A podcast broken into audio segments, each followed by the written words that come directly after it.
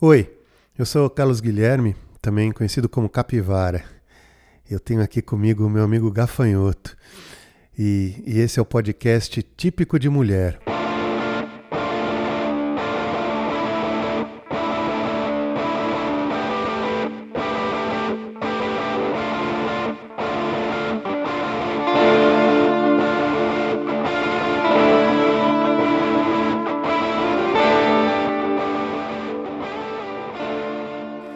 Então, antes de começar, eu queria dar um toque aqui. Toda vez que você ouvir esse som, quer dizer que a gente falou alguma bobagem ali, tá? A gente de vez em quando escapa. Mas a gente corrige isso no Instagram, tá? É só você dar uma olhada lá na nossa página Típico de Mulher e a gente acerta o que as besteiras que a gente falou aí, tá bom? Então, nesse episódio a gente vai falar então das das mulheres muçulmanas, né? Falar sobre algumas mulheres muçulmanas aí, que também fizeram coisas típicas de mulher. A gente, a gente aqui no Brasil, de maneira geral, no Ocidente, a gente tem uma imagem muito ruim do, do islamismo, né? Dos muçulmanos. Uh, os homens, né? São, são homens bomba, né? São terroristas. Na, na, na visão que a gente tem aqui, né? E as mulheres são assim, uh, são peças de, de, de, de, são peças de xadrez, né? Como peões de xadrez, assim, com aquelas roupas, né? Aquelas uh, burcas, né? Aquelas totalmente pretas e tal, só com uma redinha na frente do, do, do olho. Parecem uns peões mesmo de xadrez, né? Assim, mas assim, nem, parece muito humano aquilo, né? Assim, isso é, pra gente é, é, é, é incompreensível né, uma mulher né, ali, ali de baixo. Né? A gente não. Difícil ver isso. Uh, é, de maneira geral, a, imagem que a gente tem do, do, do, islamismo realmente não é muito boa. Né? Tem, tem uma coisa do islamismo, pelo menos assim, que, que boa parte das pessoas conhece aí e que acha legal. Né? Vamos dizer, um lado positivo do islamismo aos olhos ocidentais aqui, né? do, do, do nosso mundo. Uh, que é um livro. Né, que se chama Contos das Mil e Uma Noites, né? Isso de maneira geral a galera gosta, né? É uma referência bonita do, do islamismo, né? Fala de Aladim, né? Essas histórias que estão lá, né? O Marujo Simbad, uh, a, a, princesa Sherazade, né? Bem, bem famosa aí, né? Assim, essa personagem e tal. Tem, tem desenhos, animações com ela e tal, filmes também, né? É um nome famoso. É, bom, a gente vai falar um pouco mais sobre, sobre esse livro aí mais para frente, que é, é, um grande clássico da, da literatura mundial mesmo, né? É, mas, então, tá, então vamos, vamos falar sobre algumas mulheres é, muçulmanas, né, do, do, do, mundo islâmico que, que podem, né, a, a, história da vida delas, assim, pode, pode ajudar a gente a, a, a ver as mulheres muçulmanas de uma maneira diferente, né? E, e a gente vai assim são histórias que, que parecem mesmo parecem histórias de, de, de assim das, mil e uma noites parecem contos de fada assim. É, mas não são são histórias reais né? São mulheres de verdade de carne e osso. E a gente vai vai então começar a falar delas né falando da primeira mulher que se converteu ao islamismo, na verdade foi a primeira pessoa que, que se converteu ao islamismo, né? foi a, a primeira muçulmana. Foi uma mulher uh, chamada Khadija. Uh, vou falar um pouco do mundo em que Khadija vivia. Uh, era mais ou menos 500, 600 anos depois de Cristo, mais ou menos essa época, da Arábia na Península Arábica, né? que, que é, um, é um, um grande deserto pontilhado por alguns oásis, e num desses oásis uh, te, te, tem a cidade de Meca. Era nessa cidade que Khadija viveu. Meca é uma cidade sagrada para os muçulmanos. Mas antes de, existir o islamismo já era uma cidade sagrada, é uma, uma, cidade importante, né? Já há muito tempo, assim, centro não só de culto religioso, mas de comércio e tal. Uma cidade importante. Uh, nessa cidade, então, uh, Khadija viveu, como, como eu estava falando, né? Uh, e ainda não, não existia o islamismo. Né? Era a época que os muçulmanos chamam de Jahiliya, Jahiliya, Jahiliya, que é a época da ignorância, como eles falam, né? a época que se cultuava muitos deuses.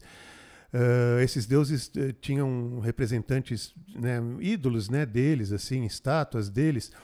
Nessa cidade de Meca tem, tem uma, um, um monumento, é um cubo de granito negro chamado Kaaba, que já antes dos muçulmanos já era, para os muçulmanos é, é, é um, é, é, um lugar muito importante, é um lugar sagrado, né? um lugar.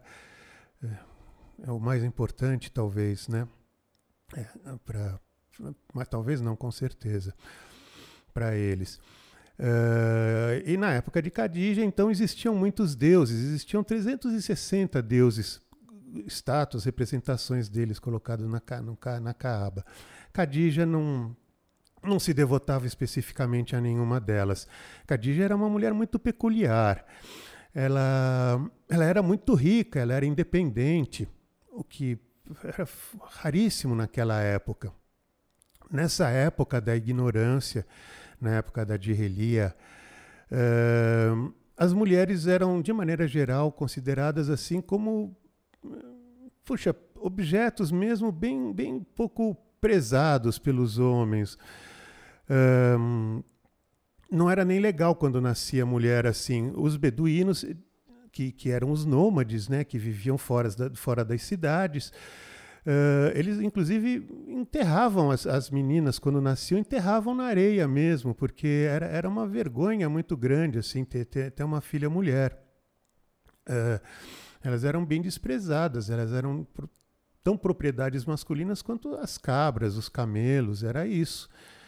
Mas Khadija era muito diferente. Ela era uma mulher muito respeitada, ela era muito rica. Ela era uma das mais ricas de Meca, uma das pessoas mais ricas de Meca. Ela era mercadora, né? Ela tinha grandes caravanas de camelo que comercia de camelos que comercializavam, levavam coisas para a Síria, né, para o norte, para o Iêmen, para o sul. Quer dizer, Meca está bem nesse nesse trajeto, né? É uma cidade estratégica nesse roteiro também, por isso Meca é tão importante. E Khadija tinha as maiores caravanas de camelo eh, da cidade de Meca. Ela era de uma tribo, que é a tribo que, que mandava lá, né? Que, falando um pouco sobre isso, naquela época também, na época da ignorância, uh, a Arábia não, não, não, era, não tinha unidade, ela era um monte de tribos, e essas tribos viviam brigando entre si. Né? Disputas por poder e disputas também de vingança, tinha muito isso, sabe? Sempre, sempre tinham tribos que precisavam se vingar de crimes, de assassinatos ou de injustiças cometidas por alguém da outra tribo. Era, era, era, era um lugar onde a paz realmente não, não, não não, não conhecia não conhecia pousada. um, e, bom, Khadija, então, era, era da, da tribo que, que era a mais importante da cidade de Meca, era a tribo que mandava lá mesmo. Né? E um dia, é, bom, é, ela era tudo isso, como eu falei, mas ela era uma mulher muito respeitada também, e, e talvez até principalmente, porque ela, ela era uh, uma mulher muito bondosa, ela tinha um, um coração muito grande. Um, ah, me desculpe. Um, é, ela, ela ajudava muito os parentes dela, as pessoas pobres. Ela ajudava, inclusive, assim, dando dotes para pessoas né, que, que iam se casar, assim, ajudava nesse sentido, ajudava pessoas necessitadas e tal. Um, naquela época, eh, existia assim uma, uma parte da, da, da sociedade eh, era, era, realmente desvalida, né? que, que assim eh, são conhecidos genericamente né? dentro do islamismo assim como as viúvas e os órfãos. Eles eram desprovidos de, de protetores. Se você não, não tinha proteção de alguma tribo, uh, você não tinha nada na Arábia. A sua vida não valia nada.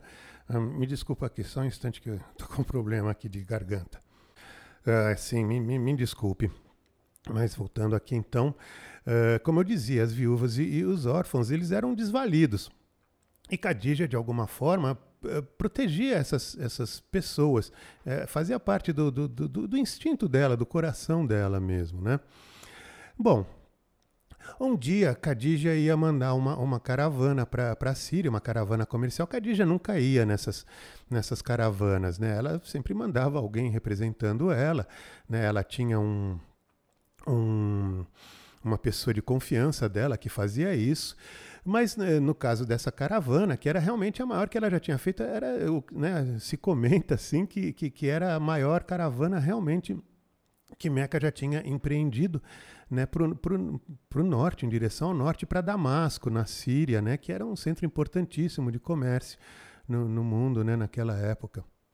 E sempre, né, sempre tem sido. Né? Uh, e, bem, então ela, ela, ela queria mandar alguém que, que, que tivesse uma experiência, que pudesse uh, lidar, vamos dizer, com o empreendimento dessa grandeza, né? que assim ajudar no, que, que aquilo fosse um bem sucedido. E ela, para isso, procurou, então, o conselho de, de, de, um homem que era muito respeitado ali também na cidade de Meca, amigo dela. E esse homem indicou o sobrinho dele, um, um rapaz chamado Mohammed. A Khadija teria, né, se diz assim, que nessa época ela estaria em torno de uns 40 anos de idade, já, já tinha sido casada, era viúva, uh, enfim. Uh, e então uh, esse, esse amigo dela indicou esse, esse sobrinho dele, Mohammed, que era conhecido, até o pessoal lá de Meca conhecia ele como uh, Mohammed o honesto, Mohammed o, o, confiável, era, era uma pessoa realmente de caráter muito, muito bem conceituado na época, um, um rapaz assim de seus vinte e poucos anos que, que na verdade era, era, justamente um daqueles órfãos que eu falava, né? Ele era um protegido do tio porque ele, ele era órfão, ele era um desvalido, vamos dizer, da sociedade.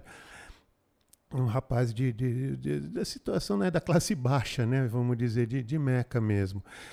Uh, mas era muito honesto, muito, muito bem conceituado, assim, tinha uma experiência já com negociação de caravanas e tal. Inclusive isso, ele era, ele era tido como um, uma pessoa que negociava muito bem, né? que sabia negociar, que trazia bons lucros ali para né, os negócios e tal. Então foi ele recomendado pelo amigo, pelo, pelo amigo de Khadija. E foi esse rapaz, então, com, com essa caravana, e realmente, quando, quando, quando voltou, o sucesso foi muito grande. Na verdade, o lucro que, que, que, que veio né, de, de retorno dessa caravana foi o dobro do que era esperado. Assim, Khadija ficou muito admirada com aquilo, né? E o, o relato de, de, de, daquele, uh, vamos dizer, funcionário, entre aspas, era bem funcionário, um servo né, de Khadija, que, que era de confiança dela, que foi junto na caravana também. Ele também teve as melhores referências sobre o desempenho do, do rapaz, do Mohammed. Uh, e Khadija ficou muito impressionada com isso. Mas uma coisa que, que a deixou mais impressionada foi um relato desse, desse servo, né, que estava lá, desse, de confiança dela, que falou que a determinado momento ali da, né, da, da empreitada deles, eh, Mohammed se, se, se sentou embaixo de uma árvore ali no, no caminho e passou um homem santo. E esse homem eh, fez a seguinte menção: ele, ele disse que só, só um profeta uh, havia se sentado debaixo daquela árvore. Né? Foi um comentário que foi feito por esse homem santo que chamou a atenção desse, desse servo de Cadija e que ele então contou para Cadija. E isso deixou Cadija muito. Uh, enfim, Cadija resolveu então pedir esse jovem em casamento, esse jovem Mohammed.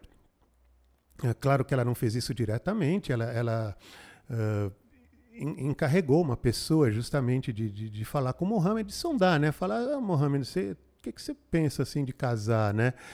E, e Mohammed falou, olha, eu não posso pensar nisso porque o que eu tenho não dá para sustentar uma esposa.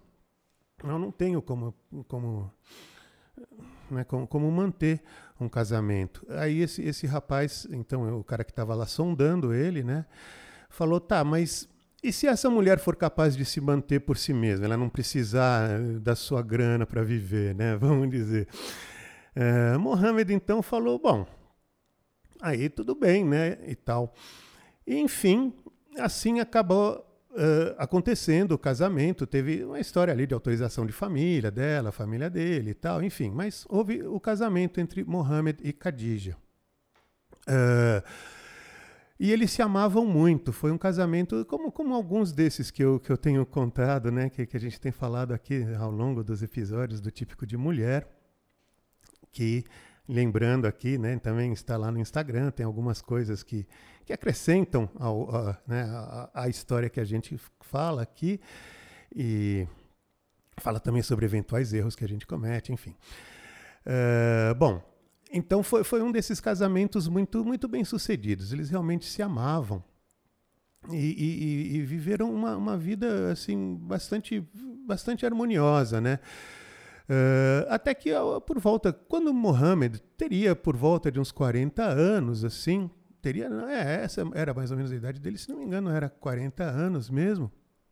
Uh, ele, ele tinha um hábito, assim, de durante certas épocas do ano, assim, ele se retirava para fazer como se fosse um retiro espiritual. Tinha umas montanhas que eram consideradas umas montanhas sagradas ali perto de Meca, onde haviam cavernas e tal.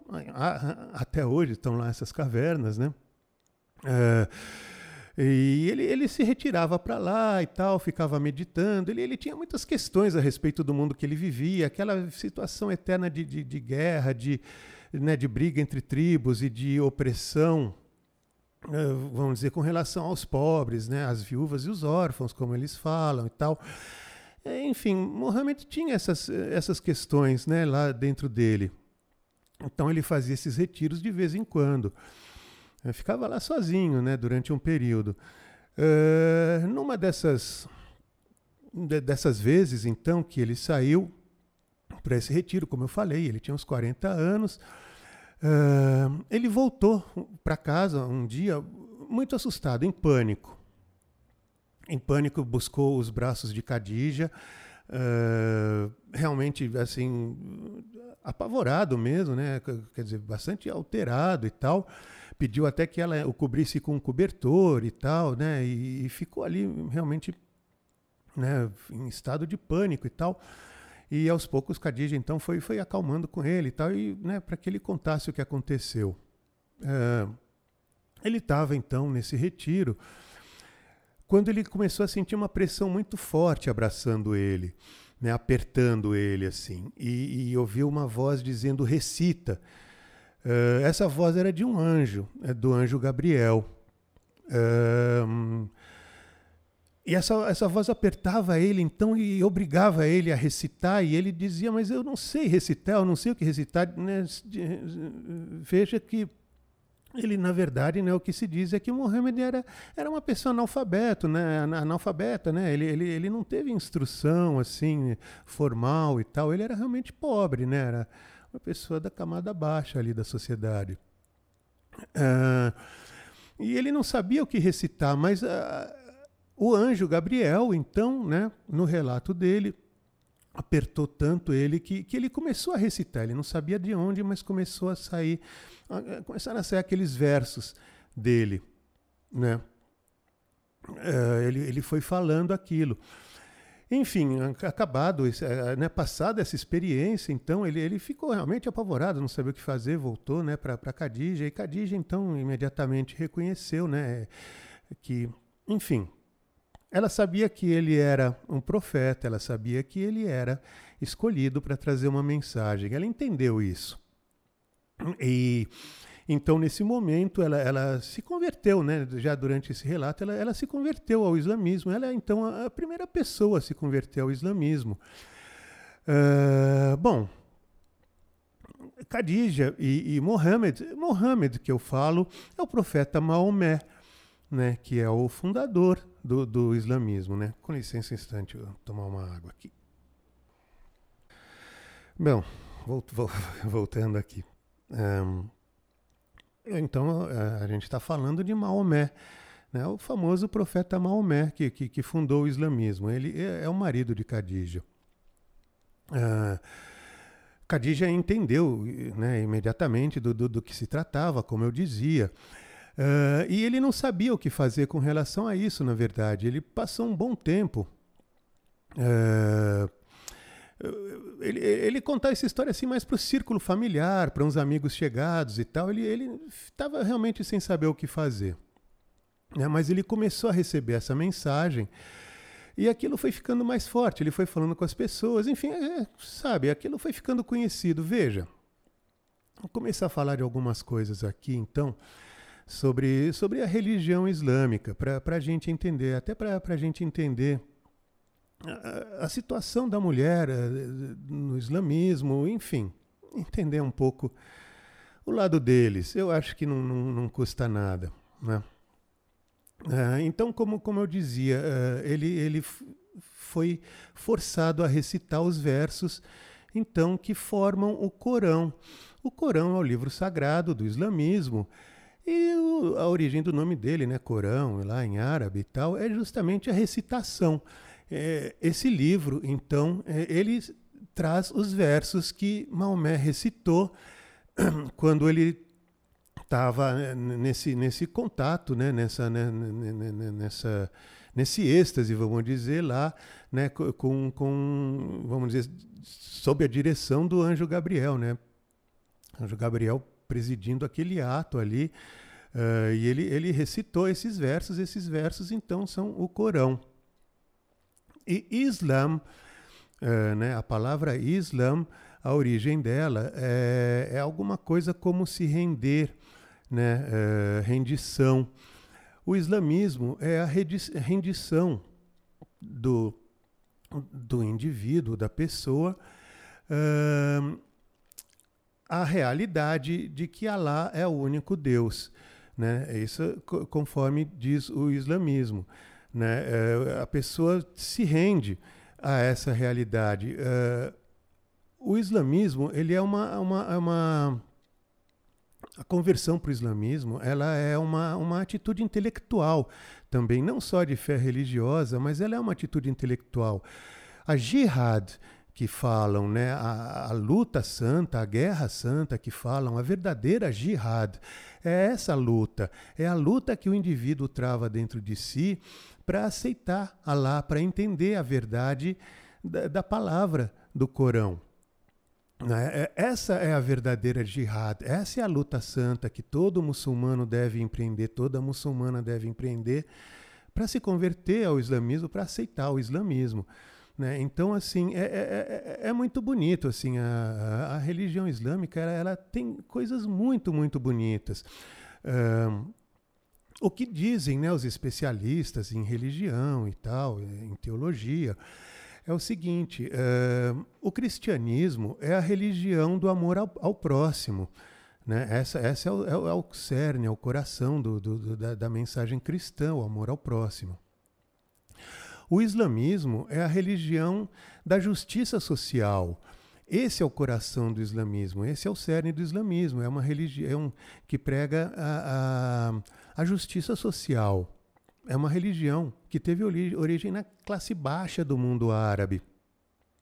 É, é, uma, é uma, é uma religião que, que, que, que, é, que, que, que veio, vamos dizer, né, pelo menos num, num, primeiro momento, assim, os seguidores, assim, quem, quem realmente se, se, se seduziu, se, se abriu para a mensagem do islamismo, foram os escravos, foram os órfãos, foram as viúvas e foram as mulheres também.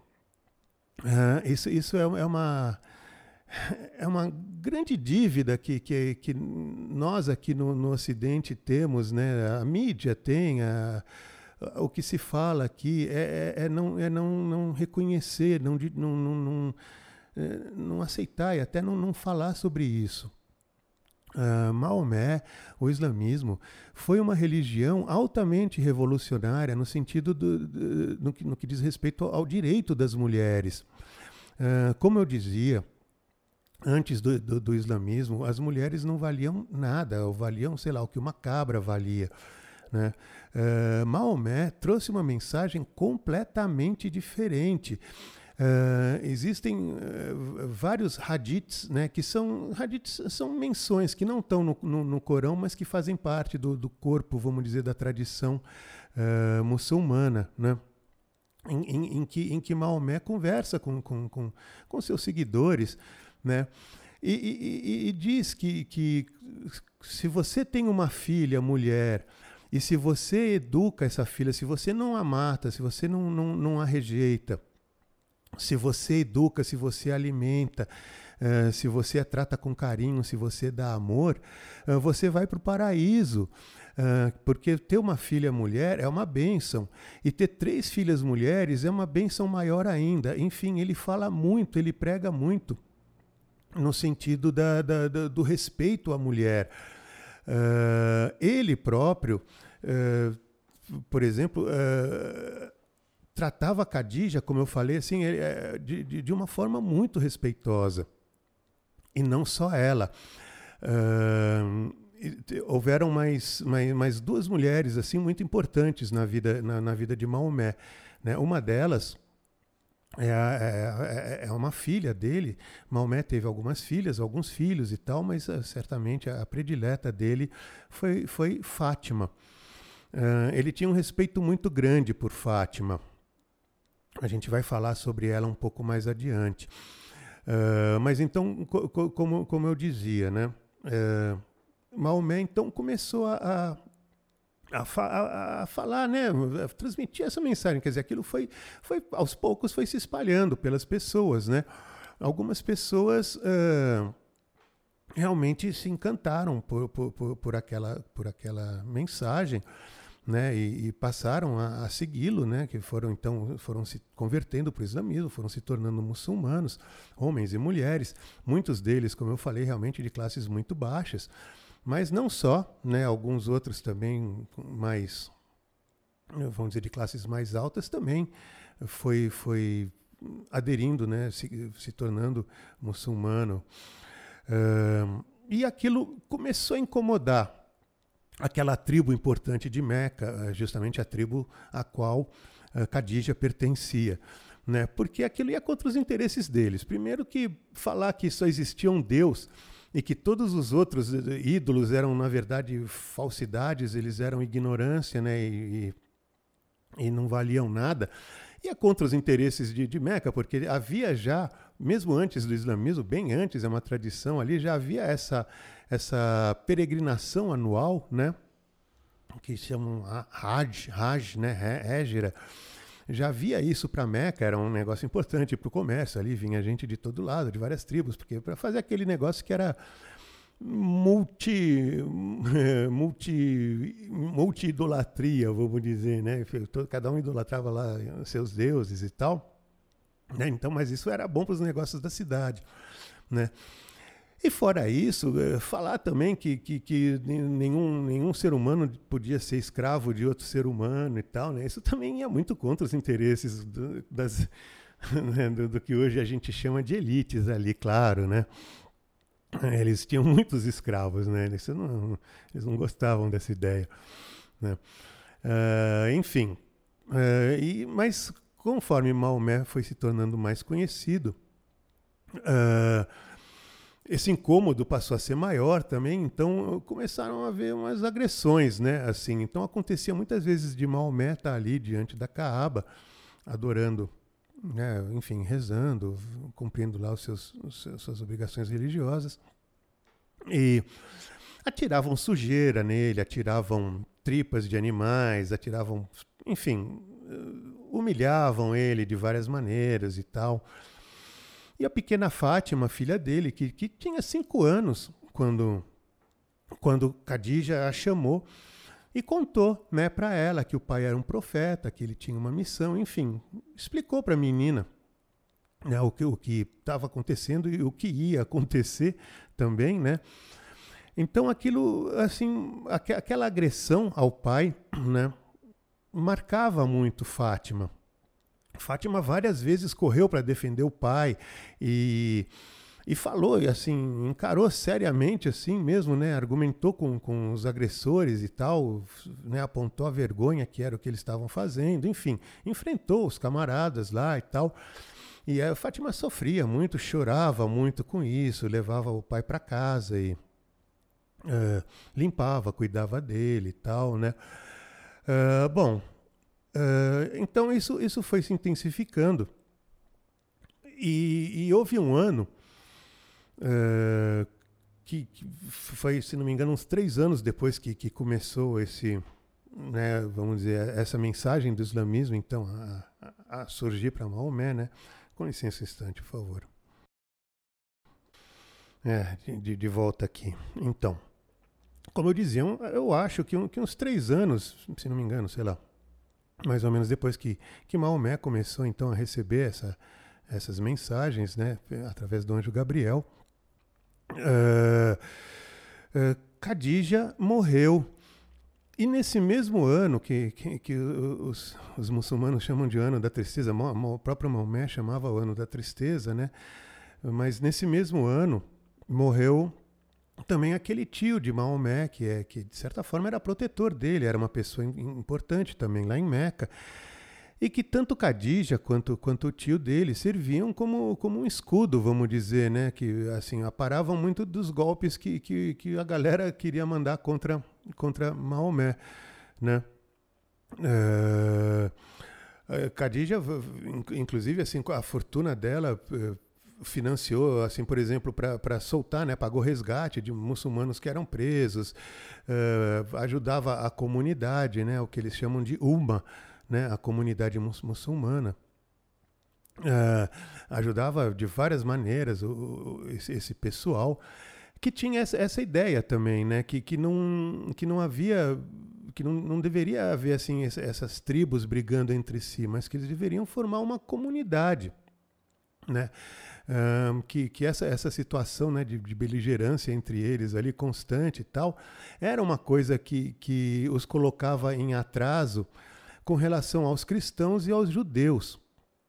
Isso é outra coisa também que é interessante notar que uh, o islamismo ele não, não, re, não renega, ele não é contra nem, nem o judaísmo e nem contra o cristianismo. Na verdade, ele se considera uma continuidade.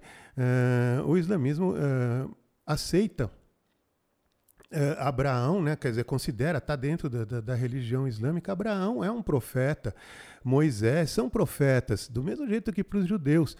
Assim como Cristo é um profeta para eles também e muito respeitado. Eles só não acreditam na origem divina de, de Jesus, vamos dizer. Eles acham que, que Jesus era um homem, como Maomé também, eles acham que é um homem. Eles não, não acham que Maomé tinha nada de divino, era um homem comum mas vamos dizer, inspirado realmente por Deus, era um profeta, né? E, e, que todos eles eram profetas do mesmo Deus. Uh, Alá, né? O, o Deus é, é, é, o Deus, né? Só falado em árabe, mas é o mesmo Deus. Né? Uh, e, inclusive, o, o, islamismo respeita muito Maria também. Maria, mãe, mãe de Jesus, Maomé dizia que existem eh, quatro mulheres perfeitas, vamos dizer, quatro mulheres que, que, que o mundo, uh, vamos dizer, tem, tem prazer, né? Foi, foi, tem, é, é agradecido por, por, por terem existido, né? Entre essas, essas quatro mulheres, uma delas, uh, Khadija, justamente a mulher dele, que era uma mulher excepcional. Uh, Fátima, a filha dele, que a gente vai falar um pouco mais e tal dela. Uh, e outra, outra, uma delas, é, curiosamente, é a mulher de um, de um, de um faraó, não, sei lá, enfim. E, e outra delas é Maria, Maria, mãe de Jesus. Eh, eles, para Maomé, ela era uma mulher, né, um dos, dos grandes nomes femininos da história, assim. Tanto que, quando Uh, o, o, islamismo finalmente, eh, bom, isso estou me adiantando um pouco, mas quando o islamismo finalmente triunfou ali, né, na, naquela região e começou então a grande expansão do, do mundo muçulmano, uh, os deuses, esses, todos esses ídolos que estavam na, na Kaaba realmente foram derrubados e tal, mas Maria e Jesus permaneceram lá. Uh, não existe esse antagonismo básico, vamos dizer, esse antagonismo de berço, vamos dizer, do islamismo contra, contra o cristianismo. A gente também vai falar um pouco sobre isso adiante. Mas então, como eu estava falando, uh, houve então, uh, nesse ano da tristeza, houve a, a morte quase que né, ao mesmo tempo ali de Khadija e, e, e do tio, de Maomé. Então, e a situação ficou muito ruim para ele, para ele mesmo, para ele e para todos os, os, muçulmanos, né, que o seguiam. Eles tiveram que sair de, de Meca, né? Então é, é, é, uma coisa que eles chamam de Égira. Então eles foram para a cidade de Medina, que é, é, outro outro outro oásis, né? Que, que tem uma cidade em torno dele e tal, também muito importante ali, né? Na, na, na no, no, mundo árabe, na, na Península Arábica, é, uma cidade assim de, assim muito agricultura, uma cidade muito rica também e tal e bastante importante culturalmente também e tal. Eles foram para lá, os muçulmanos. E, de lá, então, enfim, começou uma, uma série de, de, de brigas ali entre, entre essa, essa tribo, dos, né, que era a líder lá de, de, de Meca, e aliados deles, né, contra os muçulmanos.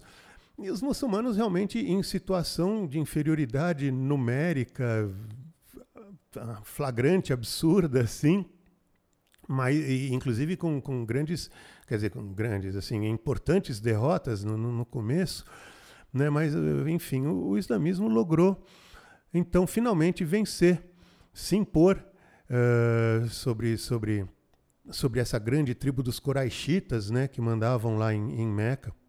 E, e, é uma passagem, inclusive, muito bonita, assim, eu acho, da, da, da história aí, da, né, da, da, história mundial mesmo, até um momento em que, em que os muçulmanos entram em, em, em, em, Meca, depois de vários anos né, no exílio, eles retornam à cidade, mas, mas foi uma, uma volta assim, muito, muito bacana, porque uh, foi muito pacífica, assim, foi muito negociada. Maomé já estava assim, vamos dizer, já era um vencedor, claro, militar e moral ali da situação, né? mas ele negociou muito bem. Então, naquele período do ano que, que justamente é, se fazia, né, aquela era a tradição do mundo árabe de fazer aquela peregrinação para Meca e tal. Então, os, os muçulmanos são permitidos em, né, de entrar em Meca para cultuar o seu Deus, Allah, né?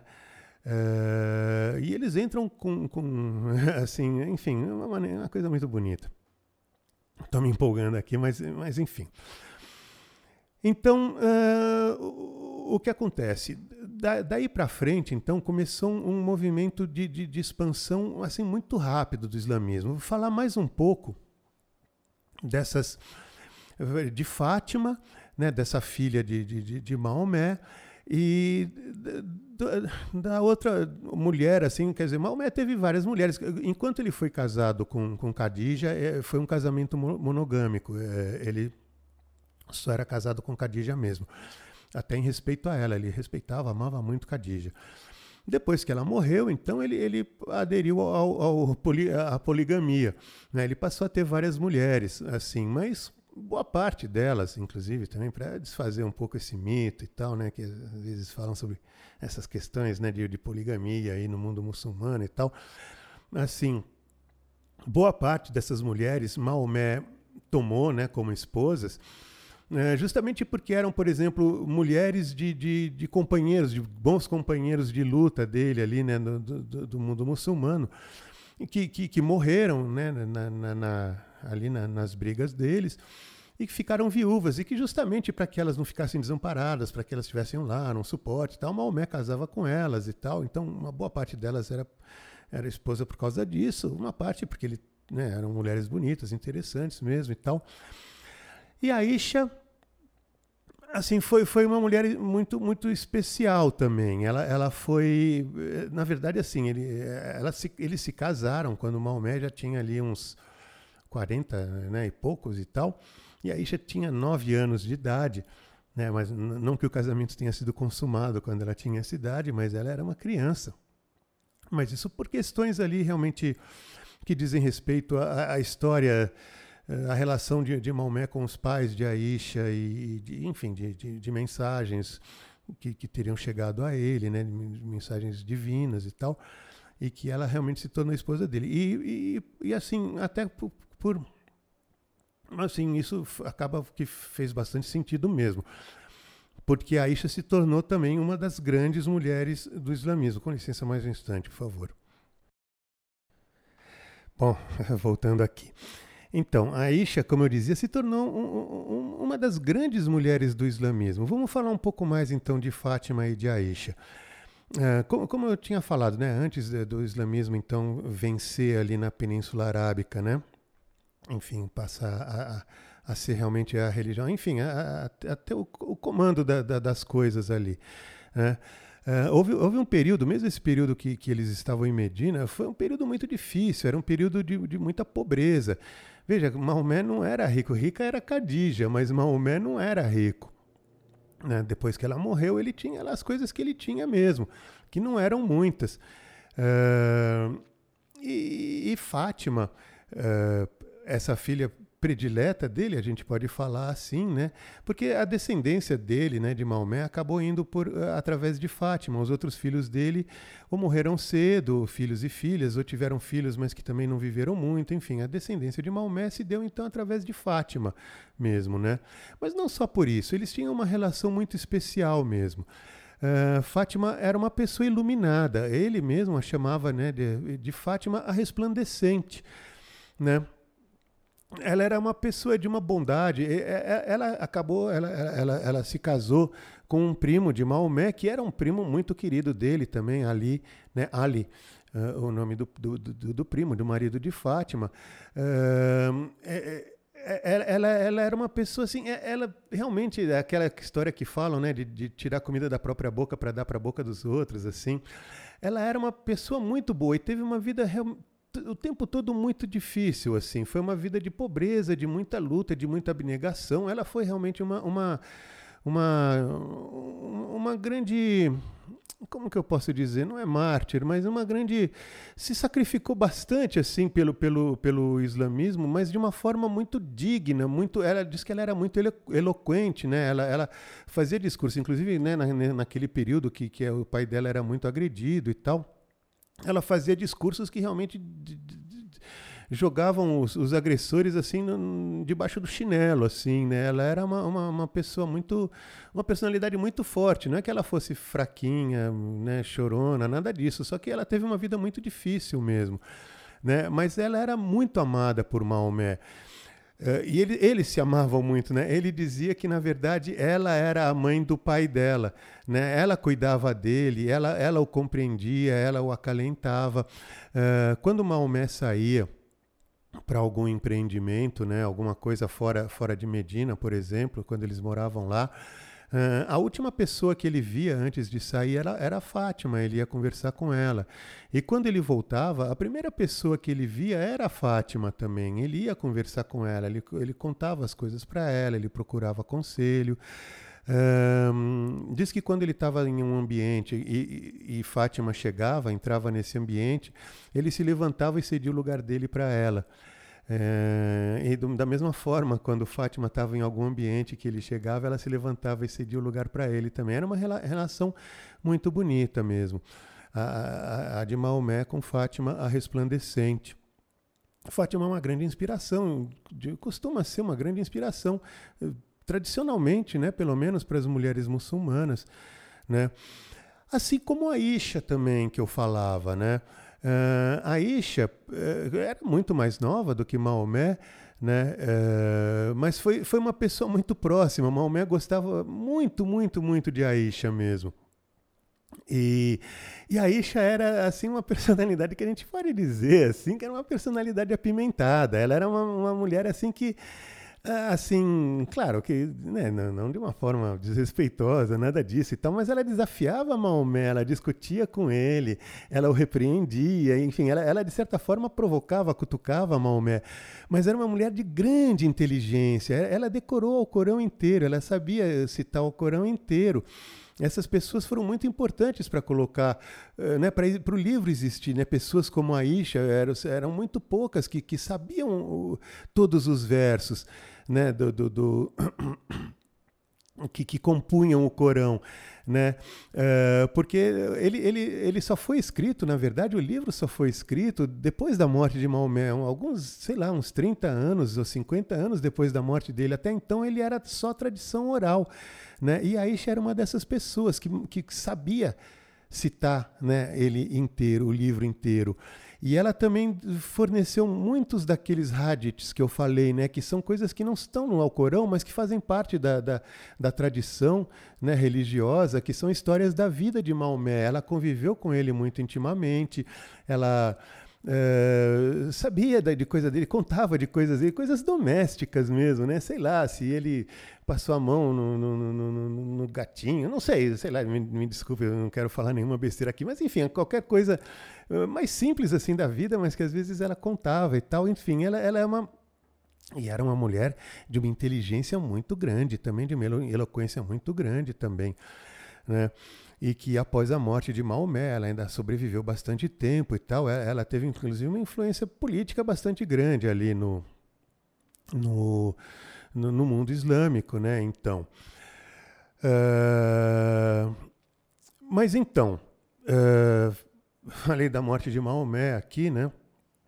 Uh, Antes, da morte dele, então, houve esse período, então, a partir do momento que, que ele realmente voltou para Meca, então, e que, que o, o, islamismo né, passou a ser aceito ali de uma maneira generalizada, não vou dizer todo mundo, mas uma boa parte do mundo árabe ali passou a, a aceitar e tal, até porque viu que realmente era um negócio, né, era, era, era, era um movimento muito, muito impressionante e muito vencedor, assim não só pelas palavras do Alcorão, né, que estão no Alcorão, mas porque eles viam, né, assim, de verdade aquilo acontecendo, porque assim, houve uma expansão assim impressionante, assim, uh, absurda do, do, do, islamismo, né, a partir de, desse momento então, né, do, do, do retorno à, à Meca. Uh, eles rapidamente então passou né, a dominar a Península Arábica ali e foi subindo, né, subiu justamente para a Síria, que era muito importante, né? Quer dizer, muito importante, era importantíssima, né? A Síria era uma, uh, né, um dos lugares, eh, Damasco, né? A cidade de Damasco era, era talvez a cidade mais importante ali do Oriente Médio, né? Uma das mais importantes do mundo, era um, era um grande centro, né? É, de comércio, de vários tipos de riqueza, de, de, de saber e tal, enfim. É, e o islamismo foi, foi, foi se expandindo, então, e, e, e, chegaram a tomar Damasco e foram tomando tudo aquilo, né? É, nessa guerra por, por, né, por Damasco, pela tomada de Damasco, Damasco na época era, era do, dos bizantinos, né? Era, era, era, do mundo católico, né? Pertencia ao mundo católico, se não me engano.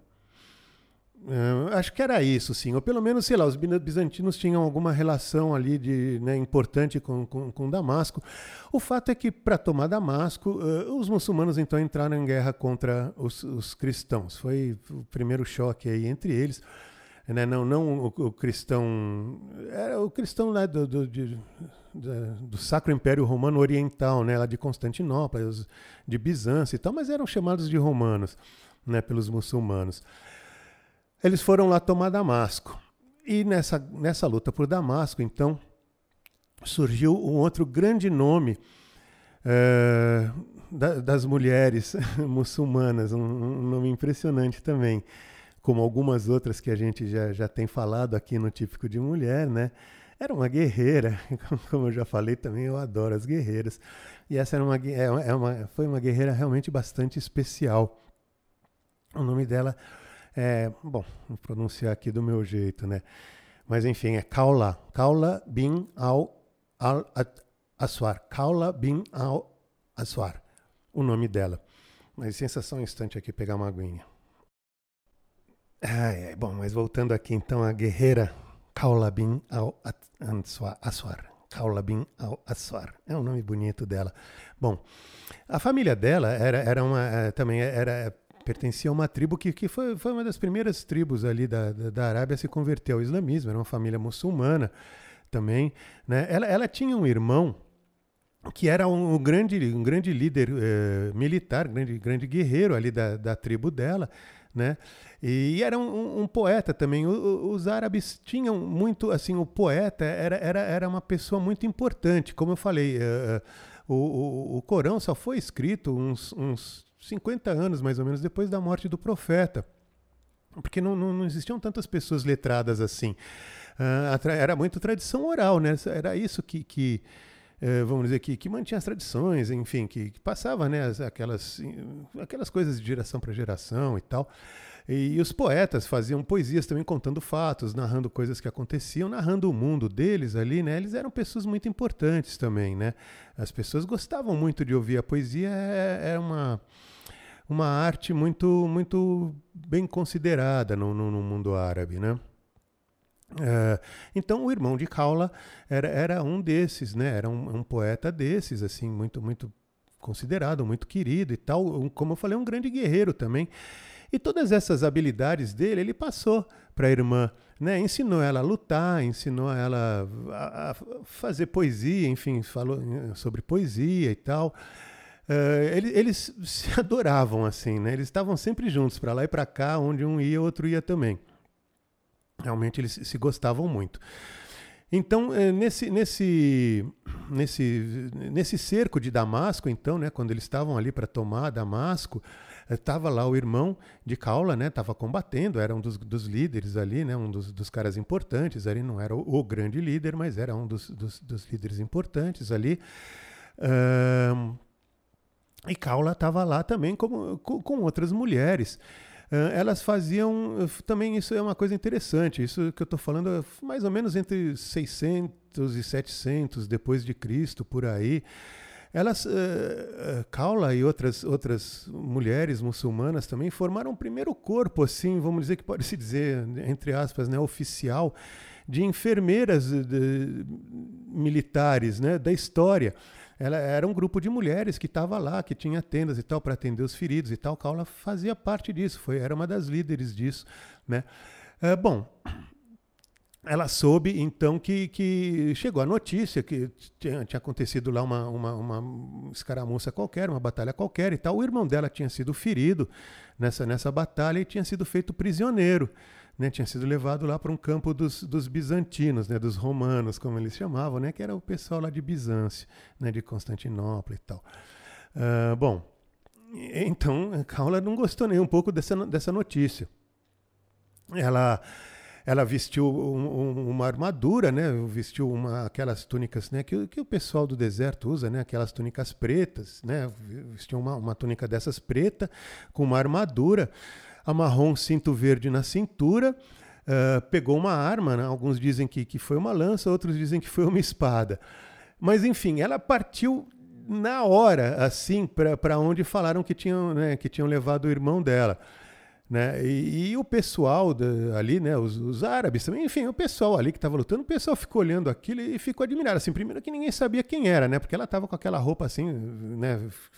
Escondia ela completamente, né? Aliás, fazer só aqui uma, né, uma, um pequeno parênteses para falar da aparência de, de, de, de Kaula o que se fala dela é que era uma mulher de grande beleza, assim, né? Ela, ela era magra, alta, assim, né? De um corpo bastante forte, né? Atlético, assim, né? de olhos verdes e tal. Uma mulher bastante admirável mesmo, pelo que se diz, né?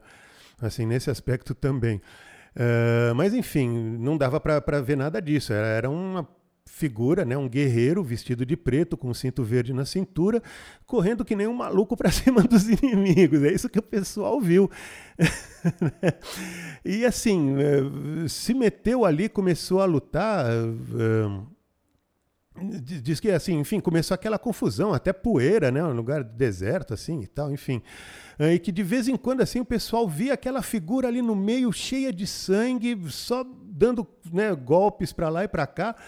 E aquilo acabou motivando. O pessoal começou a achar até que era o grande líder deles, que, que, que era essa figura. Que era um guerreiro, guerreiro, bastante excepcional, assim, na verdade é considerado um dos maiores generais aí da história. O, bom, não lembro o nome dele, mas enfim, era um grande, grande líder guerreiro mesmo, esse, esse, general muçulmano. Acharam que era ele, né? Porque tava, era muito impressionante, assim, aquela, aquele vigor né, na luta ali, aquela sanha né, de ataque ali. Impressionou muito o pessoal. E, enfim, o pessoal acabou indo lá, né? Também se meteu ali na briga, né? E, e nesse pessoal que foi chegando ali para o meio da briga, tava esse comandantezão importante, então, né? E, enfim, acabou a escaramuça. Claro, o irmão dela não estava lá, ele já tinha sido levado para um acampamento que ainda era mais distante, né? Uh, mas enfim, acabada aquela escaramuça ali, né, os, os, inimigos tinham sido já devidamente massacrados e tal. O, esse comandante, esse grande, grande líder lá, então, chegou para aquele guerreiro de negro misterioso, né, e perguntou quem ele era, pediu que ele desvendasse o rosto, né, mostrasse o rosto e tal, e, e quem era, o nome dele e tal, que ninguém estava reconhecendo, né, ninguém estava sacando qual, qual que era, né, ali. Uh, e esse guerreiro, então, uh, se recusava a falar, se recusava a mostrar o, o, rosto e tal, até que a situação foi ficando meio assim, enfim, ele teve que obedecer e, e, e mostrou quem era, que na verdade era Kaula, né? E aí ela explicou que, não, que ela não queria dizer quem era por vergonha, por timidez, enfim e tal.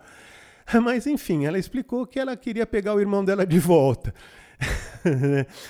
e, bom, o, o, esse grande líder, então, realmente ficou impressionado. O pessoal ali, assim, esse é um relato bastante rico, bastante conhecido, vamos dizer, da história dos muçulmanos, e foi realmente uma, uma coisa muito impressionante. Isso que eu estou falando é, como eu falei, parece história das Mil e Uma Noites, mas não é, é real, assim, é histórico mesmo, né?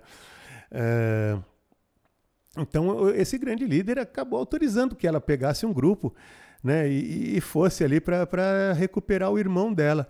Né, o que ela realmente fez. Né, ela pegou lá um pessoal e partiu lá para o acampamento onde diziam né, que estava o irmão preso e tal. Foi lá, libertou o irmão, libertou outros que estavam presos também e tal. E ela ganhou tanto respeito né, entre o exército muçulmano ali que, que ela foi, foi nomeada, esse grande líder lá, né, colocou ela na posição de comandante mesmo. E se diz que foi uma grande comandante, diz que foi uma das maiores comandantes femininas da história assim, da humanidade. Foi, foi realmente uma, uma guerreira de primeira classe assim, né? Tem vários episódios, né? Com outros episódios aí da, da vida dela. Tem uma história também que, que, que, que ela estava numa dessas batalhas, acabou sendo ferida, caiu do cavalo, o cavalo dela foi ferido também, então ela perdeu a arma e foi capturada, foi levada para o acampamento inimigo, acampamento dos, dos bizantinos lá. Né? Uh, e como ela era muito bonita, o, o, cara que era o líder lá do, do, dos bizantinos resolveu que, bom, vai, vai separar né, a, a moça para ser para casar com ela, né? E, e ele falou isso para ela, né? Falou: oh, vou fazer de você a mulher mais importante de Damasco, vou te dar riquezas, enfim, começa a falar aquele papo todo, né? Que a gente já sabe. E Kaula, então, respondeu para ele qualquer coisa, tipo, pô, você não serve nem para ser o tratador dos meus camelos, eu jamais me rebaixaria a casar com você. É, mandou essa na cara do sujeito. E é claro que ele não ficou feliz. Bom, eles tinham capturado outras mulheres também, né? E, e Kaula foi, foi levada então para uma tenda onde estavam essas mulheres. Né? Ela até ficou muito surpresa quando chegou lá e viu que tinha várias, várias outras mulheres assim prisioneiras ali também, né? Uh, bom, ela, enfim, ela chegou para as mulheres ali, né? E, falou: bom, você sabe que, né? A galera tá querendo catar a gente, aí vocês vão querer isso, vocês vão querer se submeter a isso. Ah, vocês, vão, vocês preferem lutar, né? Enfim, ela insuflou as, as mulheres ali de tal maneira que as mulheres resolveram, vá, legal, legal, vamos lutar, mas com o quê? Né? A gente não tem arma. Bom, ela, ela acabou que ela pegou assim as estacas da, da, da, das, das, tendas, eh, né, os, os, paus ali que sustentavam as tendas e tal, que, que elas estavam, e as estacas que fincavam no chão também, enfim, elas transformaram aquilo tudo em arma Kaula deu um treinamento ali básico militar para elas, né? Vocês, a gente vai formar um círculo assim de tal maneira e tal. Real, meu, ela fez isso mesmo. Isso é história de verdade. E foi para cima dos inimigos, né? Falou: "Eu não vou casar com esses caras aí, não nem ferrando, né?" E foi para cima, né? E começou a luta, assim. O que se diz é que as mulheres mataram um monte, mataram 30 dos, dos, dos caras de elite, inimigos. Só Kaula matou cinco nessa daí né, assim, da, da galera de elite. Aquilo começou uma confusão no acampamento e tal. Enfim, nessa história acabou aquele grande líder ali, né, e tal, que, que eu já tinha falado e tal, acabou que também apareceu ali com o exército, né, foi, enfim, acabou entrando ali na briga com, com, com o exército também e tal, e, e Caula, as outras mulheres foram, foram liberadas e tal, e mais uma vez, né, uma, uma história impressionante. E tem várias, tem uma outra história também que que os, os, os, muçulmanos estavam sofrendo uma derrota, começaram a, a, fugir, né, a voltar, né, bater em retirada e tal.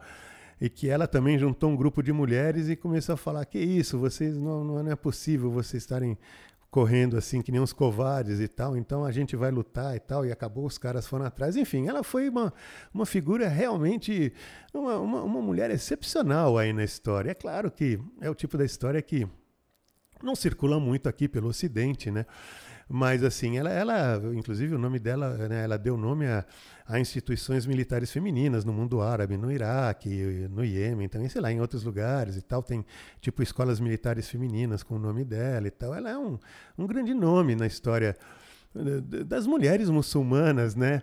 E aí aquela história, ah, pô, o que ela fez foi típico de mulher. Bom, eu, eu acho que as mulheres guerreiras são muito típicas de mulher, então a minha, a minha opinião é sim. Né? Ela, ela, ela fez coisas típicas de mulher. Uh, defendeu a si, defendeu ao, ao, seu amado irmão, enfim, a sua religião, enfim.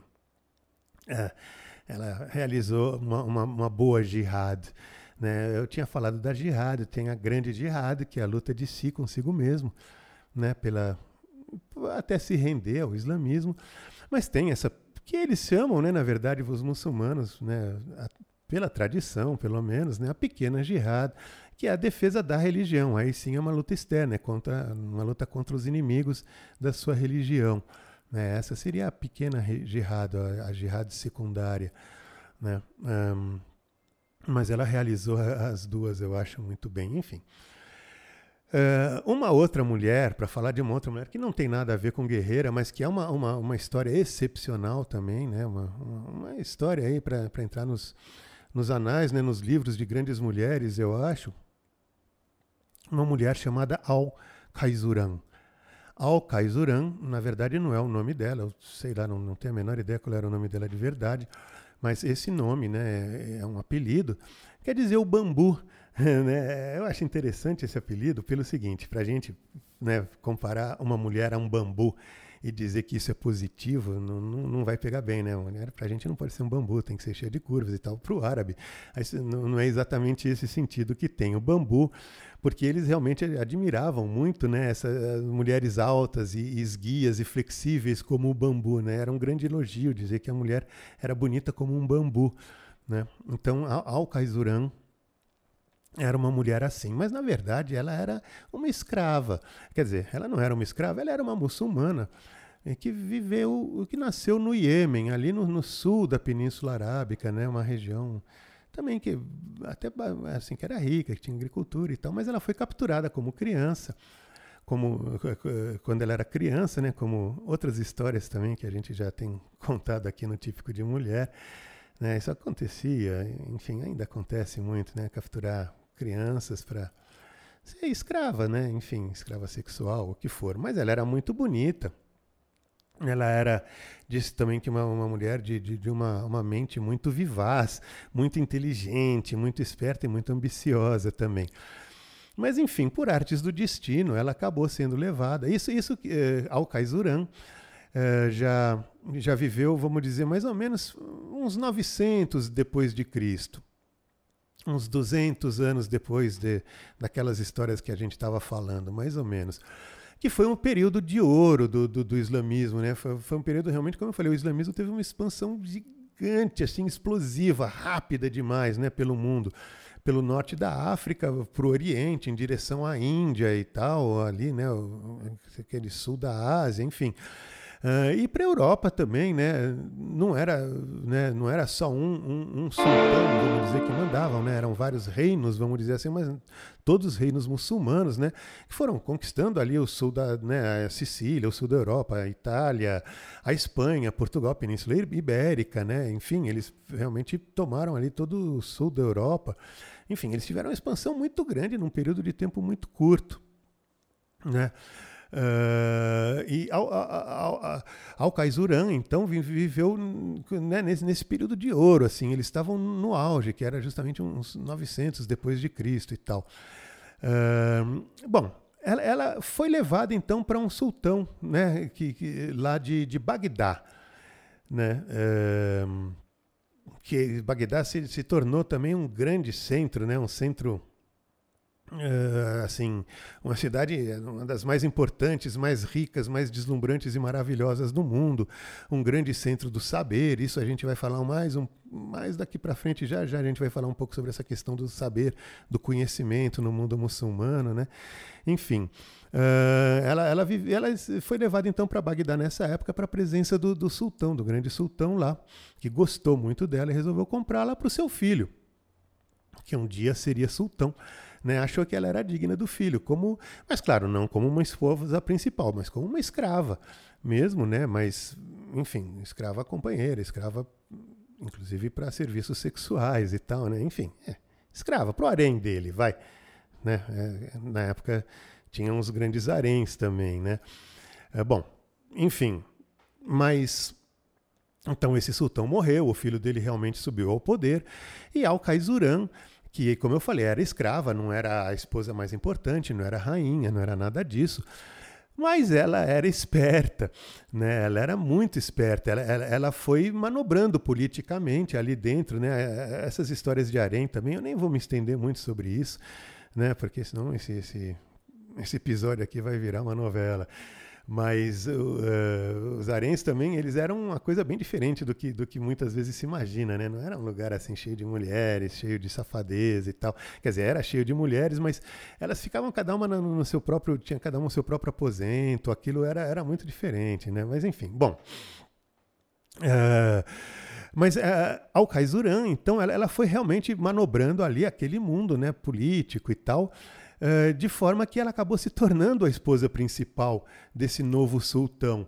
Né? E os filhos dela, então, se tornaram os herdeiros. Ela conseguiu desbancar a rainha principal, desbancar o filho da rainha principal e, e colocar os filhos dela como herdeiros do trono. Né? Uh, bem, o, então o marido dela morreu, uh, o filho mais velho, então, assumiu como sultão né, foi o novo sultão. E Al-Kaizuran, a essa altura, ela já era assim a pessoa de maior influência ali no, no, de Bagdá, né, influência política, tudo assim, todos os assuntos passavam por ela, assuntos militares, assuntos políticos, assuntos econômicos, enfim. O pessoal já tinha o hábito de ir falar com ela, né? E quando o filho né, dela então assumiu, mais ainda, né, nem dava bola pro pivete, né? Já iam falar com ela direto. E o Pivete não gostou disso, né? Ele se revoltou e quis fazer uma, né, ali, destituir a mãe. Né, tipo, né, ele fez lá um discurso público mesmo ali diante da corte, tal, falando quem era ela, que achava que ela, ela, ela que, tinha né, o direito de, de, ficar dando palpite, que ela era só uma mulher e tal, e que ele ordenava então que dali para frente ela fosse, né, se tornasse reclusa lá para os aposentos dela e não aparecesse mais, que ninguém mais falasse com ela, que ela ficasse lá trancada no harém. Uh, bom, não passou muito tempo, então o pivete morreu, né? E assim, mas não passou muito tempo mesmo, assim, foi muito rápido, né? Ele morreu, Al-Kaizuran voltou então e seu segundo filho, então seu filho mais novo se tornou o novo sultão. Esse sultão foi justamente é o grande nome né, da, da, época de ouro do islamismo lá de, Bag, de Bagdá, né? É, ele é muito mencionado justamente por Sherazade no, no, no, nas Mil e Uma Noites, né? Ele foi virou assim um personagem mítico, mas ele é real, ele realmente existe, que é o Sultão Harun al-Rashid, né? Famoso, muito famoso mesmo. Ele está nas Mil e Uma Noites e tal, até ele é tido assim como as fadas e os deuses, mesmo os piores demônios e tal, todos eles respeitavam Harun al-Rashid, nenhum, né, nenhum ser sobrenatural ousava desafiar, né? Ele era o segundo abaixo de Alá, né? Embora fosse né, só um homem, mas ele tinha poderes excepcionais, enfim. Esse cara foi um sultão importantíssimo realmente importantíssimo. Vamos falar mais algumas coisas do islamismo aqui. Por exemplo, Harun al-Rashid uh, fundou, ou pelo menos não sei se já existia, mas enfim, ele deu um grande incremento a um lugar que, que, era, que, que era conhecido, né, que ficou conhecido como a Casa da Sabedoria. O que, que era a Casa da Sabedoria?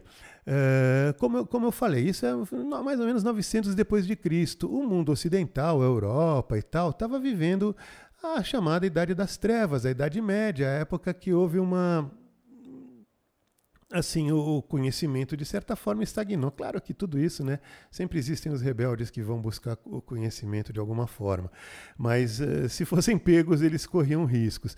Então não era uma coisa muito estimulada, né? Uh, mas quem preservou os conhecimentos dos antigos, quem preservou os conhecimentos dos gregos, dos filósofos, dos matemáticos, dos engenheiros, uh, enfim, todas as áreas de conhecimento, quem traduziu o, o, o, os, os, os, grandes clássicos gregos e tal, né, para o árabe e foram, foram, bom, claro, foram os árabes que, que, traduziram, mas enfim, essas traduções foram, é isso que eu queria dizer, eu estava me enrolando aqui, mas o que eu queria dizer é o seguinte: essas traduções árabes é que preservaram todo esse conhecimento do mundo antigo, porque o, o, os cristãos mesmo, né, eles destruíram isso, né, eles destruíram boa parte, ou, ou, ou, se preservaram, né, volumes, vamos dizer, foi em bibliotecas que realmente não eram de acesso para o público. Aquilo era, era pô, segredo nuclear, né, não, enfim, era guardado a sete chaves e tal, não era divulgado, para não, não servia para nada, né, era só guardado ali. Quem, quem quem manteve essa tradição grega, quem, quem trouxe aquilo adiante e, e, que adiantou isso muito, porque, como eu falei, como eles expandiram, né, os muçulmanos expandiram muito para a Ásia também, então eles mantiveram as rotas de, né, de, de, de, contato com o Oriente, com a China, papel, pólvora, todas essas coisas vieram para o Ocidente através dos árabes. Eles eram os comerciantes, eles tinham os, os, os pontos-chave, vamos dizer, dessas rotas todas. Né? E, e, eles eh, agregaram todos esses novos conhecimentos, aqueles conhecimentos eh, clássicos, enfim, eles mantiveram viva a, chama eh, do questionamento na humanidade, enquanto o Ocidente afundava realmente nas trevas. Claro que tudo isso que eu estou falando é figurado, você pode fazer né, várias observações, e, enfim, né, mas assim, no, no, geral, foi isso mesmo que aconteceu. Uh, em, em, Bagdá, então, existia essa casa da, da, da sabedoria que, que manteve esse conhecimento. E muito graças à influência de Al-Kaizuran, então, que foi um grande nome. Uh, Harun al-Rashid já foi bem mais esperto que o irmão mais velho. Ele realmente manteve a mãe ali ao lado dele como principal conselheira. E, e, e enfim, eles governaram juntos.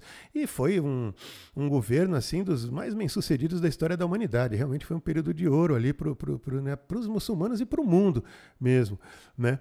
Uh, e isso não acontecia só em Bagdá para o outro lado, ali no norte da África, para o lado de Marrocos, na cidade de Fez, existiu uma, uma outra Fátima, eh, Fátima Alfiri, se não me engano o nome dela, que também foi uma grande colaboradora para manter essa chama do, do, do, conhecimento aceso no mundo.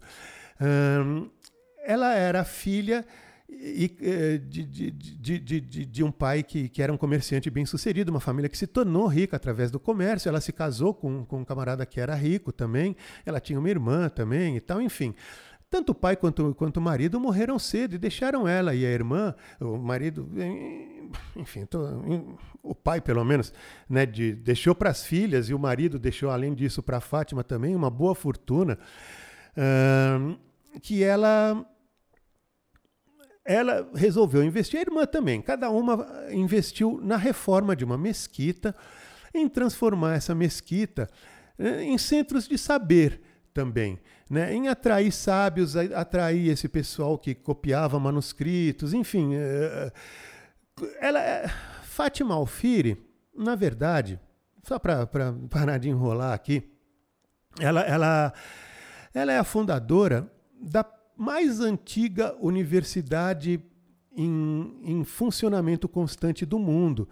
Mais ou menos no ano de 800 e alguma coisa depois de Cristo, né? É, ela, ela então pegou essa mesquita para reformar. É, essa reforma foi muito interessante, porque ela quis, para não parecer que, que era uma coisa de ostentação, né? uma coisa de orgulho, de vaidade e tal, uh, essa mesquita foi reformada completamente com, com os recursos ali do lugar, com a terra do lugar e tal. Enfim, eles pe foram pegando ali e foram reconstruindo, reformando ali a mesquita, que estava meio detonadona. E junto da mesquita, então, eles formaram essa, esse centro do saber que se, tor se tornou uma, uma universidade. E realmente uma universidade no, no sentido real. Eles tinham disciplinas de matemática, disciplinas de gramática, disciplina de teologia, uh, disciplina de, sei lá, tinha vários direitos, se não me engano, também. Enfim, várias disciplinas ali, como universidade mesmo, como uma coisa de graduação mesmo. É, então Fátima Alfiri fundou isso em Marrocos, quer dizer, que é o norte da África, já vindo aqui para uh, em, em, direção ao oeste, né, bem distante de Bagdá, mas o fato é que no mundo muçulmano, nessa época de grande expansão, uh, todas essas iniciativas, uh, vamos dizer, de preservação e de desenvolvimento do, do, do, do conhecimento, né, ficou na mão dos muçulmanos mesmo. Eles foram os grandes preservadores dessa tradição que acabou culminando, vamos dizer, com o Renascimento, né, que foi justamente aquela, aquela busca né, de retorno aos clássicos gregos e romanos, aquelas, né, aquelas histórias né, dos grandes filósofos e tal. Uh, esses documentos, a, a, maior parte desses documentos que, que, que começaram a ser traduzidos então né, para o latim, eram traduzidos do, uh, do árabe para o latim e não do grego para o latim, porque já não existiam mais exemplares gregos de boa parte desse conhecimento clássico do mundo antigo. Estava tudo escrito em árabe. Tiveram que traduzir dos árabes. Dá licença mais um instante, por favor. Ai, ai, bom, voltando aqui. Mas então eu dizia, né? É, todo esse saber do mundo clássico, né? Que, que possibilitou o renascimento, né? Foi traduzido do árabe. Né? É, quando, quando os árabes invadiram a Europa, Uh, houve depois uma grande luta né, em que os reinos cristãos acabaram reconquistando ali a, a Espanha, Portugal, enfim, o sul lá da, da Itália e tal. É uma, um épico aí também da história universal, né, chamado de Reconquista, né, Reconquista dos territórios para o mundo cristão e tal. Uh, depois teve as cruzadas também, enfim, aí cristãos e árabes realmente passaram, e, e muçulmanos Uh, muçulmanos passaram, né, foi, foram muito além do mundo árabe, né, é, mesmo esses, esses sultões lá de, de, de, de, Bagdá e tal, depois já nem árabes eram, né? Eles eram turcos, né? Eles tinham origem da África, da, da, da Ásia Central, uh, enfim. Mas, uh, dá licença aqui que eu, que eu me perdi um instante. pois é, eu estava falando então desses conflitos entre, entre cristãos e, e, e muçulmanos, né?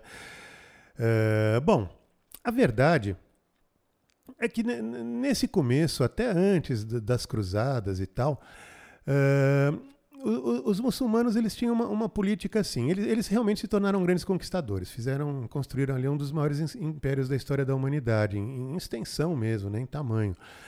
Uh, e riquíssimo também. Mas eles não combatiam outras religiões, nem o judaísmo, nem o cristianismo, justamente porque eles se consideravam vamos dizer, uh, galhos da mesma árvore.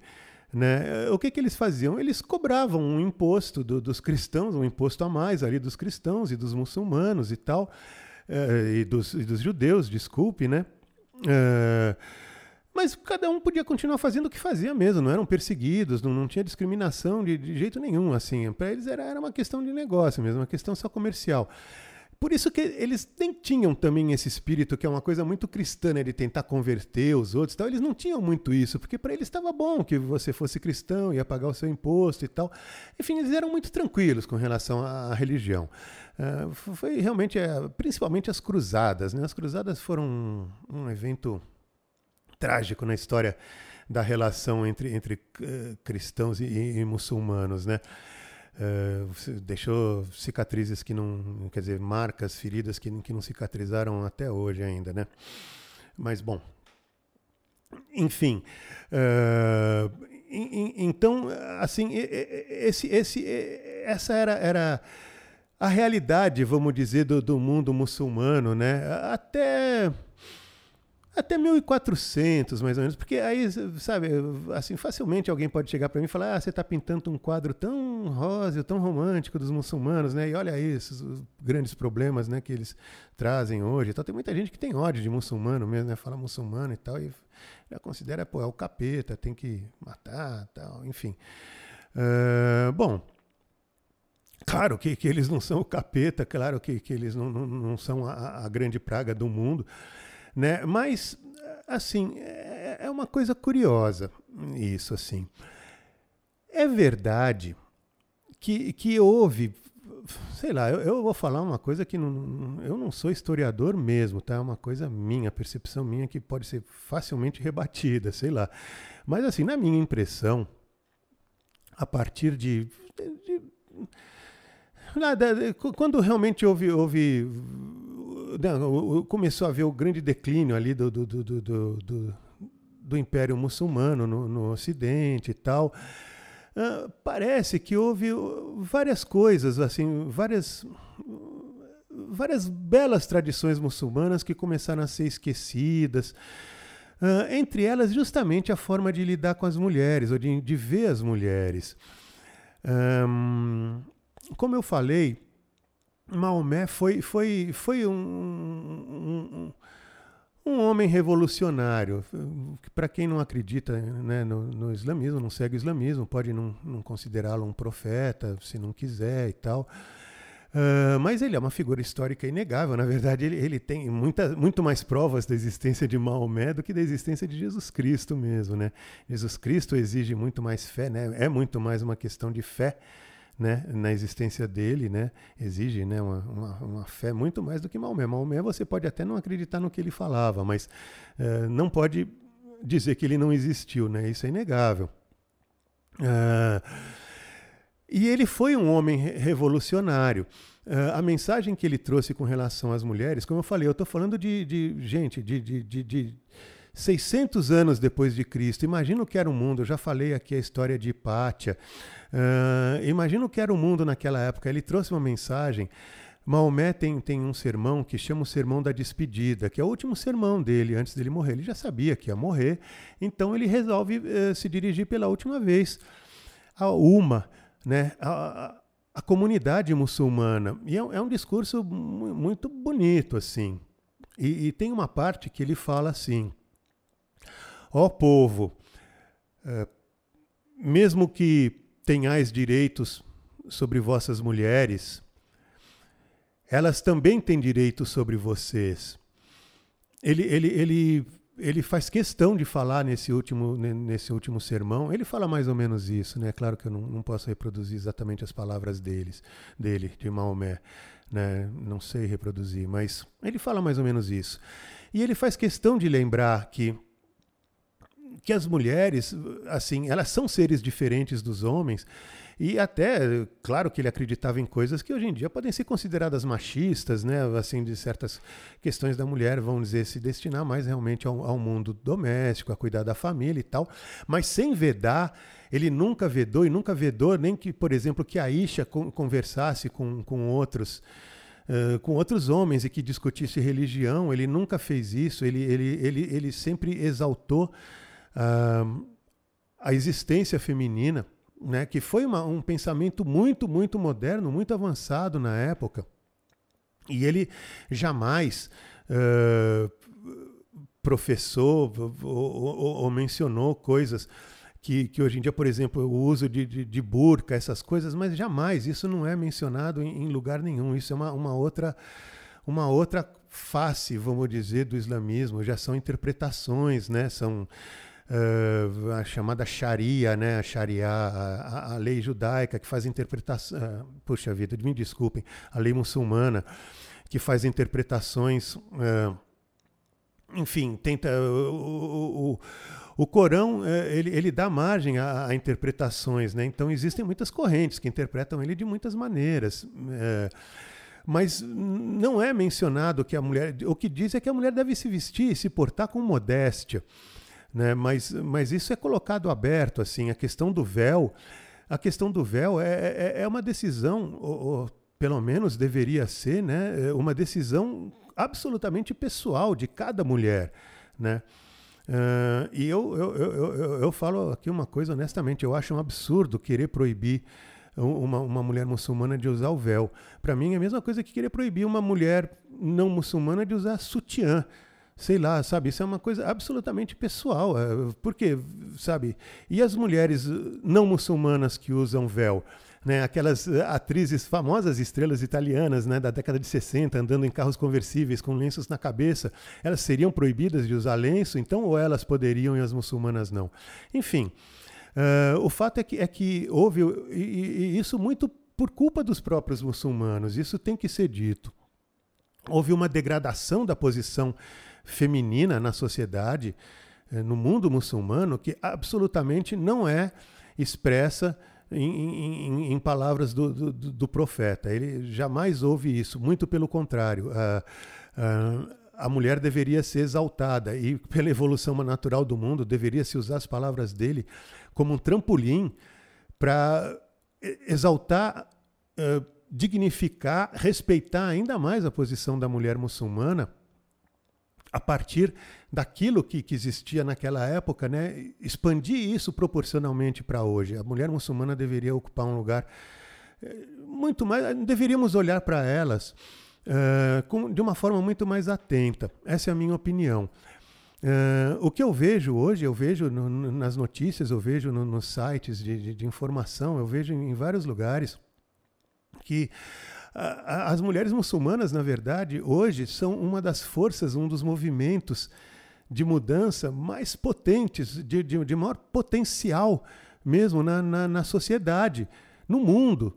Uh, a, a, a, gente vê as guerreiras curdas lutando contra o Estado Islâmico, a gente vê as estudantes iraquianas lutando contra a corrupção, contra os desmandos no país, pedindo liberdade a gente vê um, uma moça que nem a Malala Yousafzai, né, que foi a mais jovem, é a mais jovem prêmio Nobel da história, né, uma, uma menina paquistanesa que tomou um tiro na cara porque ela escrevia um blog e ela falava sobre o direito das meninas de estudarem, porque onde ela morava, lá no Paquistão, os talibãs não, não queriam que mulheres estudassem, não permitiam que mulheres estudassem. E realmente tentaram matá-la. Ela estava dentro da van da escolar, ela estava indo ou voltando da escola, não sei. Mas enfim, o camarada chegou ali na, na frente, chamou o nome dela e, e mandou três tiros na cara dela. Ela sobreviveu por milagre, porque ela, ela lutava para as meninas terem direito de estudar. A gente vê uma moça que é bastante controversa, mas que é bastante corajosa, que é uma figura bastante admirável, eu acho, que é uma palestina chamada Ahed Tamimi, né, que é uma, uma, figura muito interessante também. Ela é controversa, muita gente também não gosta dela, mais ou menos como acontece com a Greta Thunberg. Né? uh, tem, tem gente que é a favor, tem gente que é contra, mas é.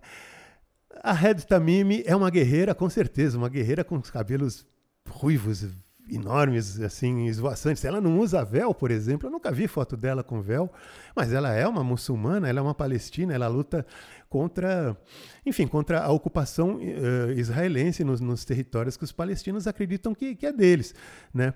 E ela, ela ficou famosa porque ela um, num episódio ali qualquer, num, num, num, evento de briga ali, né, entre, entre palestinos e israelenses, o exército israelense, não soldados israelenses, prenderam o irmão dela. E ela partiu para cima do, do, do, do, do, do soldado israelense e começou a agredir o cara mesmo, da tapa e tal, né? Isso foi filmado, né? Assim, isso virou até, ficou famoso, né? Ficou um vídeo famoso aí. E, e, assim, e, o soldado israelense ele foi pô, de um comportamento exemplar, na verdade, porque ele não reagiu, ele não, não bateu, né? Ele podia facilmente meter uma coronhada na cara dela ali, mas, pô, ele ficou ali na dele, aguentou mesmo como cavalheiro a história, mas ela foi condenada, ela tinha 17 anos, alguma coisa assim, ela acabou condenada, puxou uma cana lá, uns oito meses, acho e tal. Mas assim, é uma figura revolucionária, uma figura que briga, que põe a cara, que enfim, que se expõe, e eu vou falar, não é para qualquer um, não é qualquer um que tem coragem de enfrentar o exército de Israel, sejamos francos, né? Por mais que digam que ela é uma figura construída e tal, mas, pô, enfim. O fato é que, é que a gente vê várias iniciativas, a gente vê as, as mulheres, as próprias iranianas e as, as, as árabes sauditas, né, que, que o simples fato delas postarem vídeos delas né, nas redes sociais sem véu, por exemplo, ou dirigindo um carro, na Arábia Saudita até agora, muito recentemente, né? Só há muito pouco tempo que mulher teve direito de dirigir. Enfim, mas o simples fato de fazer isso era, era, era motivo de, de cadeia. E elas faziam isso, faziam aos montes, faziam para para afirmar o direito delas. Faziam e fazem, né? Esse direito, como eu estava falando, de usar véu ou não, por exemplo, sei lá, isso é uma questão individual. Tem, tem muçulmanas que gostam de usar o véu. Tem muçulmanas que, que, que que acham que não, que aquilo é uma coisa que pô, não, não são obrigadas a usar. Ah, absurdo, claro, né? É a gente querer que elas continuem usando essas burcas, né? usando essas roupas que, que escondem o ser humano, né? É, isso, isso, é, isso é um absurdo. Infelizmente, eu não sei porquê, não vou nem me atrever a especular porquê aqui, mas o que eu enxergo, como eu falei, né, na minha parca visão pessoal, assim, é que realmente houve uma, uma regressão do, do, do, sabe, com relação à forma como o mundo muçulmano trata suas mulheres, houve uma regressão. E isso, não sei se tem a ver ou não, ou se é mera coincidência, mas tem a ver com uma certa regressão, inclusive, dessa, dessa eh, vamos dizer, dessa, dessa busca pelo, pelo conhecimento, né? dessa, dessa busca pelo, uh, pelo saber, né?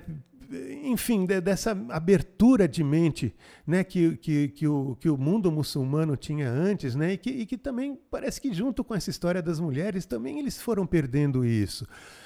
Sabe? E isso é, é uma coisa que eu acho muito triste, porque eu, eu enxergo, eu não sou muçulmano, claro, eu, eu na verdade, eu, eu, vou falar, eu não tenho religião, eu, não sei, eu, fui criado, né, eu nasci numa família católica, fiz primeira comunhão, fui criado né, de, dessa forma, mas eu não, não tenho uma religião, mas assim, eu, eu, procuro realmente respeitar e entender e, e, ver a beleza de cada religião também, os seus problemas. Eu não sou cego a isso, tento não ser, pelo menos, né? Mas Uh, mas, mas, o fato assim é que, é que a, a, religião muçulmana, tanto em aspectos teológicos, sabe, uh, filosóficos, de, de, de uh, sabe, de, de, significado de ser humano mesmo, ou, ou, do ser humano dentro da sociedade, enfim, é, é, uma, é uma religião muito bonita, muito bonita mesmo. E, e, eu vejo essa situação de, de, de conflito, né? Entre religiões, isso realmente me dá uma dor na alma. Um, eu, eu, li um. Eu li num site, eu vou até colocar o link de, de, de, desse site, tá? desse, desse, enfim, dessa página que eu li, porque, porque assim, é, é, um site cristão, né? é um site de divulgação realmente da, da religião cristã. Uh, escrito por um, por um, um cara lá, que, que, que né, esse, esse, artigo é escrito por um cara lá que, enfim, que é um, é um sujeito religioso mesmo e tal, né, um, um entendido da fé cristã, vamos dizer, mas que ele faz uma reflexão muito bonita, sabe? Que eu acho que, que poxa vida, eu, eu realmente gostei de ler. Que ele diz o seguinte: veja só. Existe uma, um, um, lugar em, em Portugal que se chama Fátima né, que é onde aconteceu aquele famoso milagre de Fátima, né, a história das três crianças que viam a imagem né, da Nossa Senhora. E a partir daí, então, ela, essa imagem passou a ser conhecida como Nossa Senhora de Fátima. Né? É uma das formas como se conhece, né, como né, um dos avatares, vamos dizer, da, da, Nossa Senhora, né, de Maria, mãe, mãe de Jesus. Né? Uh, bom, o nome dessa cidade uh, é uma homenagem a, de certa forma, aquela Fátima, filha de, de Maomé. Fátima era uma princesa cujo nome, é, uma, uma princesa árabe, né, que naquela época uh, ali estava uh, sob domínio muçulmano ainda, né? Então era uma princesa que morava nessa região, a princesa Fátima, cujo nome, como eu falei, era uma homenagem a Fátima, a filha do profeta. Né? É, bom, então nessa, nessa luta da reconquista, então os, os, cristãos chegaram ali naquela região, reconquistaram aquela região, né? tiraram ali dos, do domínio muçulmano, mas o cara que era o líder é, dos cristãos se encantou com essa princesa de Fátima que que estava lá, né? que morava lá, e casou com ela. Né? Uh, então, assim, ela, se não me engano, ela acabou se convertendo ao cristianismo, não tenho certeza, mas enfim, ela era uma princesa de origem muçulmana, uma mulher muito também diz que de, de, um caráter muito belo, muito puro assim e tal. E que tempos depois, que ela já estava morta e tal, dizem que aparecia a figura dela de vez em quando. Era atribuída a ela, essa princesa de Fátima, né? uma, uma figura que aparecia e que, sei lá, se transmitia algumas mensagens, enfim. Era, era uma aparição né, que, que acontecia eventualmente naquela, naquela região. Então, o, o, o que nós temos, na verdade, é que quando a gente fala Nossa Senhora de Fátima, a gente está juntando o, o, nome de uma grande mulher do, do cristianismo, né, que é a Nossa Senhora, Maria, com o nome de uma grande mulher do islamismo também, né, uma das mulheres prediletas do profeta, uma das, das que, que tinham, vamos dizer, um lugar especial no paraíso, segundo o próprio profeta. Né? São duas dessas mulheres que nós estamos falando. E quem sabe, né, essa é a reflexão que ele faz, né, quem sabe isso, isso não seja até um sinal né, de um caminho que, que se deva seguir, um caminho de união, né, é, e que, e que se dá, né, eu acredito muito, né, vamos dizer que, que o caminho para que isso aconteça, essa, essa situação utópica né, de compreensão, de, enfim, de diálogo, possa surgir, se isso acontecer, vai ser através das mulheres mesmo. Não vai ser através dos homens. Uh, eu acho que, que, que as mulheres de todo mundo deveriam ouvir uh, essas mulheres muçulmanas, ouvir o que elas têm a dizer, ouvir o que elas estão fazendo, o que ela, pelo que elas estão lutando. Eu acho que isso ia, ia trazer um sentido de identidade muito grande sabe? E eu acredito que essa união é, aumenta o potencial é, de, de conquista feminina no mundo, sabe? Eu acho que essa união que os homens não conseguem fazer, né? Os homens eh, do lado de cá e os homens do lado de lá não conseguem fazer. Eu acredito que possa ser feito através das mulheres, se é que é possível que isso seja feito, né? Eu talvez esteja só sonhando aqui. Mas um, eu acho nisso, eu acho isso, honestamente eu acredito nisso. Uh, enfim, espero não, não ter exagerado aí em algum comentário, mas é isso, esse, esse, esse é um pouco do, do, do, mundo, né? Tentei trazer aqui um pouco de como eu vejo, pelo menos, né, o mundo feminino no, no, no islamismo. Uh, na, na, na no, no, próximo episódio, então, a gente vai falar. se, tem, se tem um grupo feminino mais desprestigiado no mundo que as muçulmanas, certamente é o mundo das mulheres africanas, principalmente das mulheres ao, ao sul do Saara, da África, do que os antigos colonos e tal chamavam de África Negra, né? onde, onde, onde vivem, onde, de onde vêm os pretos, que é de onde a gente veio também. A gente vai falar um pouco sobre isso no próximo episódio, então, sobre as mulheres africanas. Eu, eu hoje estou um pouco filosófico demais. Se isso incomodou alguém, me perdoe, por favor. Mas é isso. Salam aleikum. Que a paz esteja com você. Tudo de bom e até a próxima. Até mais.